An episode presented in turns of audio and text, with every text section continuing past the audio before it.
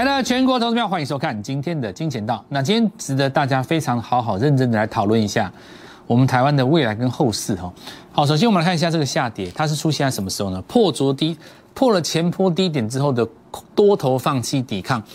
那这个下杀结果造成本来没有太大成交量，早上预估量大概两千二左右，杀到将近有三千亿哦，所以下杀还是有一个量能出来啊。那当然就是说今天一定会有部分的股票做停损。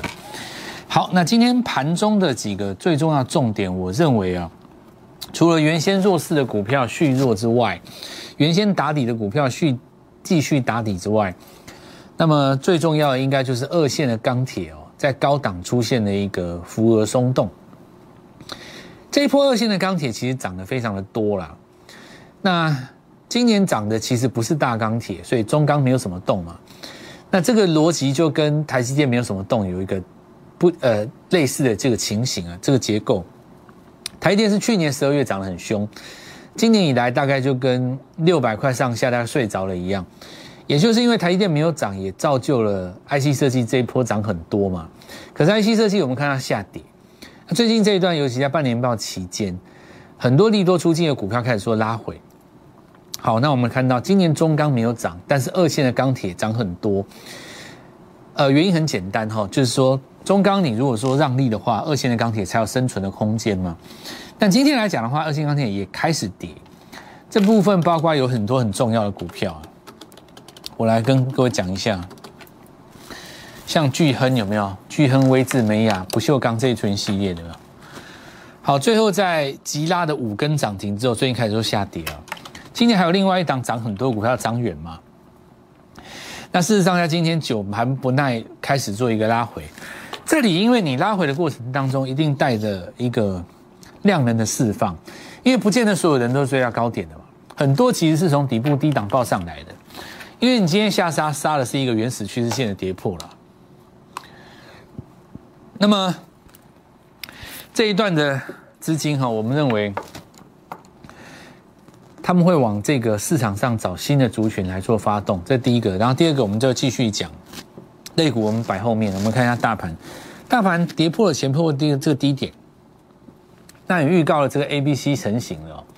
那 A、B、C 成型了，当然短线就是看什么时候做捷径嘛。因为你如果做一个等比例的 A、B、C 的话，大概速度也差不多。如果你 A 波等于 C 波，大概就在这附近了。然后预估在明天或后天，短线上会到达一个低短线满足点。不过这个满足点哈，要看一个重点，因为现在已经到了八月中旬了。如果你反弹不够高的话，月 K 线会变成一个大长黑，大长黑变成什么样的情形哈？我们就告诉各位，月 K D 会做一个死亡交叉。那月 K D 的死亡交叉，一般来讲，月 K 数三根嘛。如果你把七月当成第一根黑棒，八月第二根，九月第三根的话，大概十月才会进行一个比较有效的反攻啊。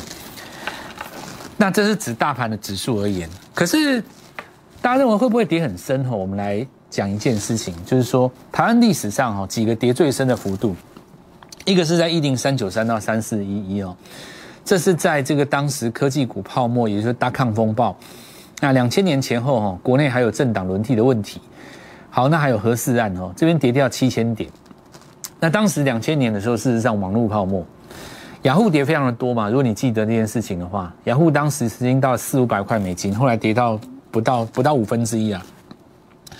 大家看很多泡沫，那那一年国际股市大跌，纳斯达跌到，我记得是从五千多点啊，五千点左右跌到一千点左右，所以这一段是有国际股市的大跌了。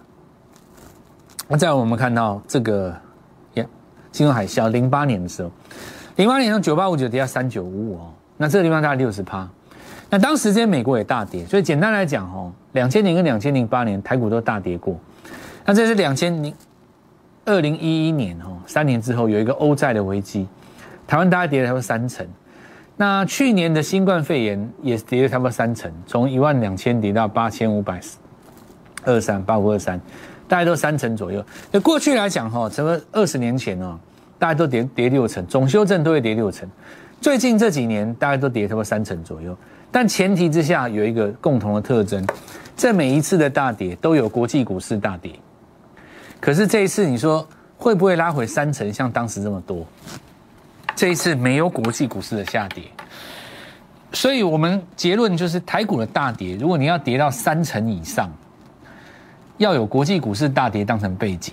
但你说台股这次有没有国际股市大跌当成背景？完全没有。那么因此，我们认为把它视为就是说我们国内的第一次自然修正哦，从八五二三以来的修正。但是这个修正呢，它是不带有国际股市大跌的情绪的。因此，差别在哪里呢？当你跌到了一个幅度以后，反而会进来做低阶，这就跟以前不一样的地方。国际股市大跌的时候，台湾在跌，反而不会低阶。你不要以为看到好的公司，反正就不会，他们会等到国际股市跌的差不多才进场，尤其是外资。以这次来讲的话，如果国际股市没有持续性的大跌，你跌到差不多，大概反而就会进场了。可是呢，时间轴上你要注意，因为周线的格局在这里出现一个日落吼。所以你看，日出日落还是最实在了，因为这一根红棒的反弹其实没有日出嘛。周线级别当中这一根小红 K 棒并不是日出了，因为它没有收高上去嘛。那也就代表这个日线级别的反弹，事实上并不是做出一个回升。假设这个地方它弹到这里，或是这个地方弹到这里不下来横盘，这里再过一个高点。这一根小红 K 棒就会变成周线日出，可是它并没有，所以现在呢，自周线日落以来，海股还没有做止稳。什么时候做止稳？还是回到那句话：周线级别什么时候日出，台股什么时候止稳？像这里就日出嘛，所以静待周线级别做出一个日出，台股就会有机会进行较大的反弹哦。那我们来看一下，可是月线比较重点哦。因为月 K 棒是八五二三以来第一次，虽然说这个地方也有失守前低，可是你看尾盘收上来了嘛，所以这不算日落。但是八月份啊，如果说这个盘是收不上去，还有两个礼拜嘛，这就变成月线级别当中的第一个日落，从八五二三以来的第一个第一次，哦，第一次做出一个日落，那你就可以想象哈，下个礼拜是非常的重要。那下礼拜如果没有如期出现这个反攻的话，呃，我们认为就算九月上旬有一个反弹，那么反弹还是要站在卖方的哦，因为你的逻辑现在已经变了嘛，你的月级别出现一个日落嘛。那但是投资朋友在这边也不用太过于紧张哈，那正如我刚刚所说的，因为这一次没有国际股市做下杀嘛。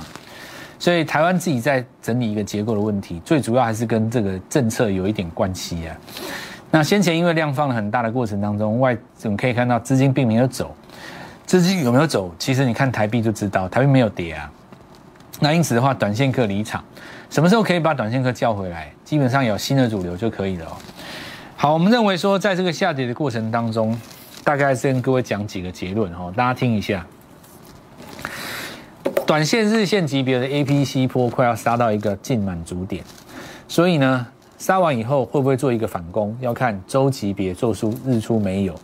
那周级别有没有做出日出，下个礼拜当然就很重要，对不对？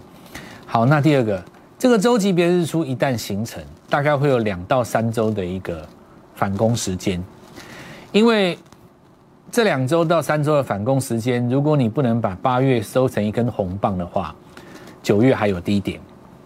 月什么呢？因为月线的级别死亡交叉就是走三根哦。那最好的反攻月份，当然今年下半年的第一个黄金时段是在十月，光辉的十月。现在该怎么做呢？现在就是做我刚刚跟各位说的所谓的，我们在这个礼拜一直讲，这个叫做三日冲了哦。那么在这里追空好不好呢？我认为在这边追空有这边追空的风险。因为有部分的 IC 设计的股票，你在这边追打，你去追空，那么一旦反弹呢，其实有可能回到你的成本。但如果说照这个逻辑来看的话，九月份如果有一个反弹，反弹不够高，你到时候再来空，那都还来得及。现在这个阶段反而是要买进什么超跌的股票，下杀绝对不是没有道理，只是还没有人告诉你。我认为今年的行情走到这边，给很多刚进股市的人，其实。上了人生当中的第一课。过去以来这一段是，不管是少年股神、当冲王、航海客，基本上他们都认为股票市场是不会输的。我认为在最近这几天，应该已经开始感受到股市当中一旦翻头，任何东西都无效。你不要跟我讲基本面哦，你就是法人那一套嘛，对不对？你现在遇到这种盘的时候，法人那一套也没有用啊，对不对？很多法人最近精神也错乱了嘛，到底是不知道该买还是该卖？事实上也，你看航运股就最清楚，有的喊那么高，有的喊那么低。所以，我们金钱道的宗旨还是告诉各位说，操作股票最重要是实战。实战的 A、B、C 也可以称之为中文的波波摸。那一切的最基础都来自于日出跟日落，尤其周线的日出跟日落，你会看到非常的清楚。你看这次的大盘其实很简单嘛，就是在周线级别做出第一个日落以后，它就上不来了。对不对？就这一根嘛，这一根没有收上去啊，不是日出。所以从这根日落以来，一个、两个、三个、四个、五个礼拜，基本上我们都是在一个短线的卖压当中。这里要不要大幅度的去抄底？不用，你抄底的过程当中可以分三次，对不对？所以我跟各位讲，你分三次慢慢来。那那我们来看一下啊，但是我要跟各位。强调一件事情，说你的操作动作要冷静，但是你人不要悲观。我现在很怕你悲观。你听完我解盘以后，我是用一个像外科手术式的一个方式来告诉你，我们做股票是不带感情的。但是我怕你悲观，我怕你听完以后你没有完全听明白我的意思，你搞得非常悲观。你认为人要死了，人要去了，钱要走了，股要崩了，不是这样子的，绝对不是这样子的。我是在告诉你。一年当中有四季，一部电影有起承转合，对不对？在一年的四季当中，你看到冬天，并不是代表春天它永远不会来。现在这个级别很简单，它是在压回的过程当中，因为周线没有日出，所以呢你在忍。但是反过来想，现在压的最深，压的越低，压的越狠。一旦你反攻的时候，只要你能够买在低点，你会赚更多。我这样讲对不对？你现在之所以没有信心，或是甚至于你亦或你不相信，你觉得人生完了，股市要死定了，完全是在于你没有看到它涨，而你没有看到它涨，不代表明天、后天、大后天它不会涨，它随时会涨，因为国际股市完全是一个多方格局。但是呢，现在在修正国内自己的问题，你不要担心，这个时候你要把手上的一笔钱拿来认真的运用。第一个，你不要胡乱加码。你可以有系统的一笔一笔慢慢加，但是你不要乱加。早拉回的股票三日不破底，第一根日出的时候先加一笔，拉回来再打右脚，你再加一笔。我告诉各位，这个股票一定会有一个反攻的时间，在周级别的日出之后。所以我们来看一下贵买的指数，它相对比较弱。大家辛苦了哈。我们当时说这根小红千万不能追。因为这根小红的前一根是跌破低点，所以这个反弹极有可能是又多，对吧？大概差不多上个世纪有很多社会市场上的主力称之为小红嘛。好，那小红在这里就是不能追了哦，除非你隔天的小红是被越过的，对不对？那就代表嘛变日出了嘛，没有的话就是一路下跌了。那下跌的过程当中，你千万不要把基本面拿出来讲了，讲这个就贻笑大方了，对吧？下跌的过程当中，你跟我聊基本面，那你就外行了嘛。基本面这种东西，很多时候是拿来锦上添花用的。在多头的神话当中，讲基本面会让你感觉自己很高尚。可是我告诉各位，时间拉长来看，一张股票它真的在下跌的时候。你拿基本面出来讲，虽然看起来没有不对，你可以告诉我说跌时重值，你忽略了很重要的一件事。你确定在你讲的基本面的过程当中，基本面没有变吗？你确定吗？有吧？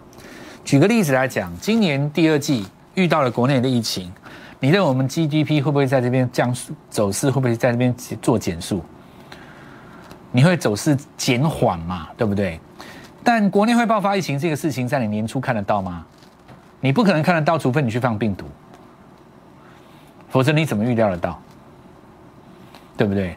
到了半年报公布了以后，大家回头来看 GDP 增速减缓这件事情，你就会把过去一年来你所有在这个地方发过的报告全部重新做一个审视。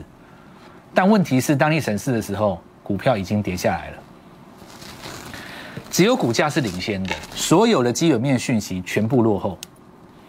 所以你不要跟我讲基本面，我们实战的人不跟你来这一套，我就只看一个东西叫价位，你跌就一定有原因。哦，那我们来看一下哈，这个贵买指数在下跌的过程当中啊，这里很重要。因为这个周线的级别在下跌的过程当中，一样月线是下弯的了啊。好，现在来看一下盘面上的一些状况。有一些股票是过高之后压回，那未来来讲的话，季线有可能会下弯的了。分成几个逻辑啊。第一个，我们来看到好几个概念，然后看我们像精彩有没有下跌之后跟水龙头一样，对不对？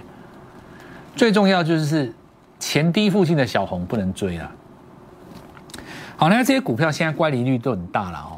其实可以看到，最近这段时间以来，尤其是最近这两个礼拜跌的不是航运，今天跌的是钢铁，这是真的。但是最近这两个礼拜跌的不是航运哦，因为盘面大家还是在找那个先跌先止跌的嘛。最近在跌的是什么？是像微钢这种股票，先前距离季线也没有很远，最近下跌的时候跟疯掉一样，没有？跟水龙头一样。所以做股票市场哦，其实有分成两种情形哦。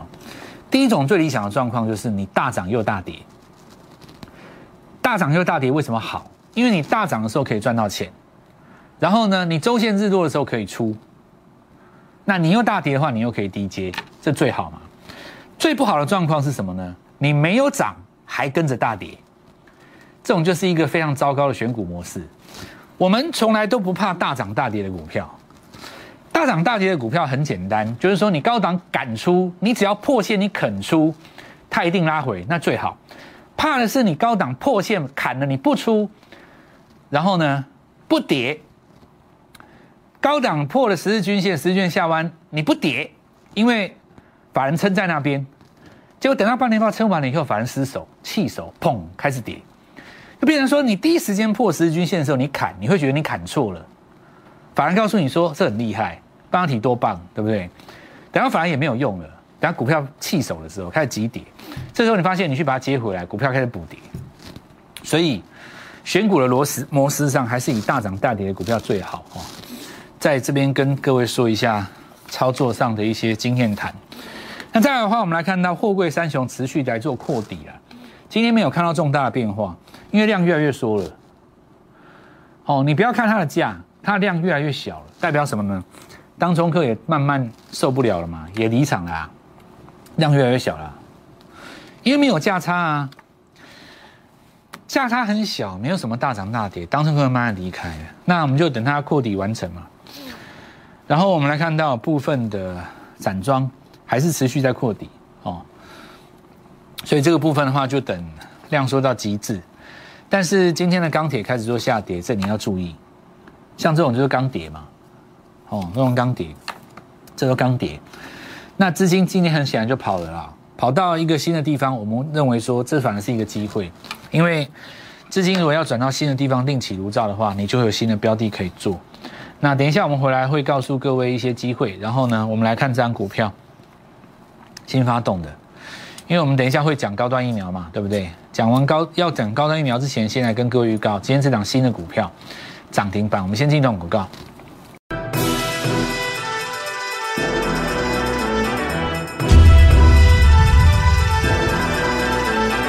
在日线级别的 A、B、C 下杀完之后，随时会开始进行这个强而有力的反弹。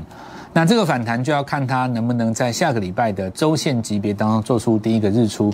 在这个格局当中，你就要先来布局有机会上涨的股票。那么我们先前跟各位说过了，这个地方有赚三根为线，你要先跑一趟嘛，对吧？好，我们来看一下高端疫苗，今天盘中涨停哦，毫无疑问，盘面最强的股票在这边。那昨天攻涨停，今天再攻一根哈。上礼拜刚刚起涨的时候，我们来看到英雄的黎明，当时不到三百块。那简单来讲，如果你十张跳进去的话，从当时不到三百块的价格，今天最高已经来到多少？三百七十三。简单来说，十张大概有七十万的价差。请问一下，短线出不出？你很简单哈，你出个四张、五张、六张，随便都可以。但是我会告诉你，来到第三天盘中一定会先怎么样取回一部分的资金。只有在这种三日格局的三日冲之下，你才会发现到第一个太极，再来美骑马，再来高端疫苗，对不对？全世界这么哀嚎，我们这么这么这么认真在帮你做规划的人，我们还是告诉各位，这一波的高端疫苗就是做给你看。所以，我们操作股市最重要就是心中不要有自己太多的想法。那生技股向来都是在行情最差的时候做表现的嘛，每一次都几乎都是差不多。六七年前的基雅，对不对？很多人现在市场上在骂它，可是当时它在涨的时候，创创造了多少赚到好几亿的人？你怎么不说高档出掉那些胜利者？包括这次也是一样嘛，哈。好，那我们来看到这一次，包括美食拉回的过程当中。所以，我们实战面哈很简单。前期在讲新药，那拉回到季线附近啊，这张股票，昨天跟各位预告，今天盘中先创一个短线的新高，哦，也是一样，这一波拉回到月线，拉回到二分之一，这有点像上个礼拜的那百红嘛，创新高之后的拉回再转强。再来我们看美琪嘛，上个礼拜四到这个礼拜一，今天盘中短线再创一个新高。那原因很简单哈，这个除了国际的一些电池在涨之外，苹果也是创新高的。苹果的股价创新高，台湾完全不跟上，终究有一天会去做反应。那你要来得及。第一个，我们来看富彩，转亏为盈，以前的金店在这里留下这个缺口，就是公布财报那一天。今天维持在这边高档震荡，有没有机会往上再过一个新高？再让我们看到创维，完全是新的苹果供应链。这一波在这边起涨，投线的成本在这两根，目前就在这附近，对不对？拉回以后，今天盘中一度有才做止稳的现象，不过呢，拉回到这里，那我们当时跟各位说，所有的股票在这里都不要太急，第一步叫止稳，第二步叫等第二只脚。那我们认为机会其实已经蛮多了，现在盘面当中有这么多下跌的股票，都已经跌得这么深，你日后在反攻的时候，一定是一个大行情。可是实际上在运作的时候，我们在实物上有跟各位做分享，分三次，什么叫三日冲？这一次包括你看到第一时间太极第三代半导体，再来你看到美骑马，那么一棒一棒来，再下下来是所谓的高端疫苗，再再展现了我们在这边告诉各位的实战过程当中何谓三日冲？行情在这里你认为不好，但是呢，其实盘中很有机会，要抓住这次大机会，要分三次进场。继这一次的高端疫苗之后，我们全新一档股票明天又要进场，好好把握，拨电话进来，明天早上我带你一起进场。立即拨打我们的专线零八零零六六八零八五零八零零六六八零八五摩尔证券投顾蔡振华分析师。本公司经主管机关核准之营业执照字号一零九金管投顾新字第零三零号。新贵股票登录条件较上市贵股票宽松，且无每日涨跌幅限制。投资人应审慎评估是否适合投资。本公司与所推介分析之个别有价证券无不当之财务利益关系。本节目资料仅供参考，投资人应独立判断、审慎评估并自负投资风险。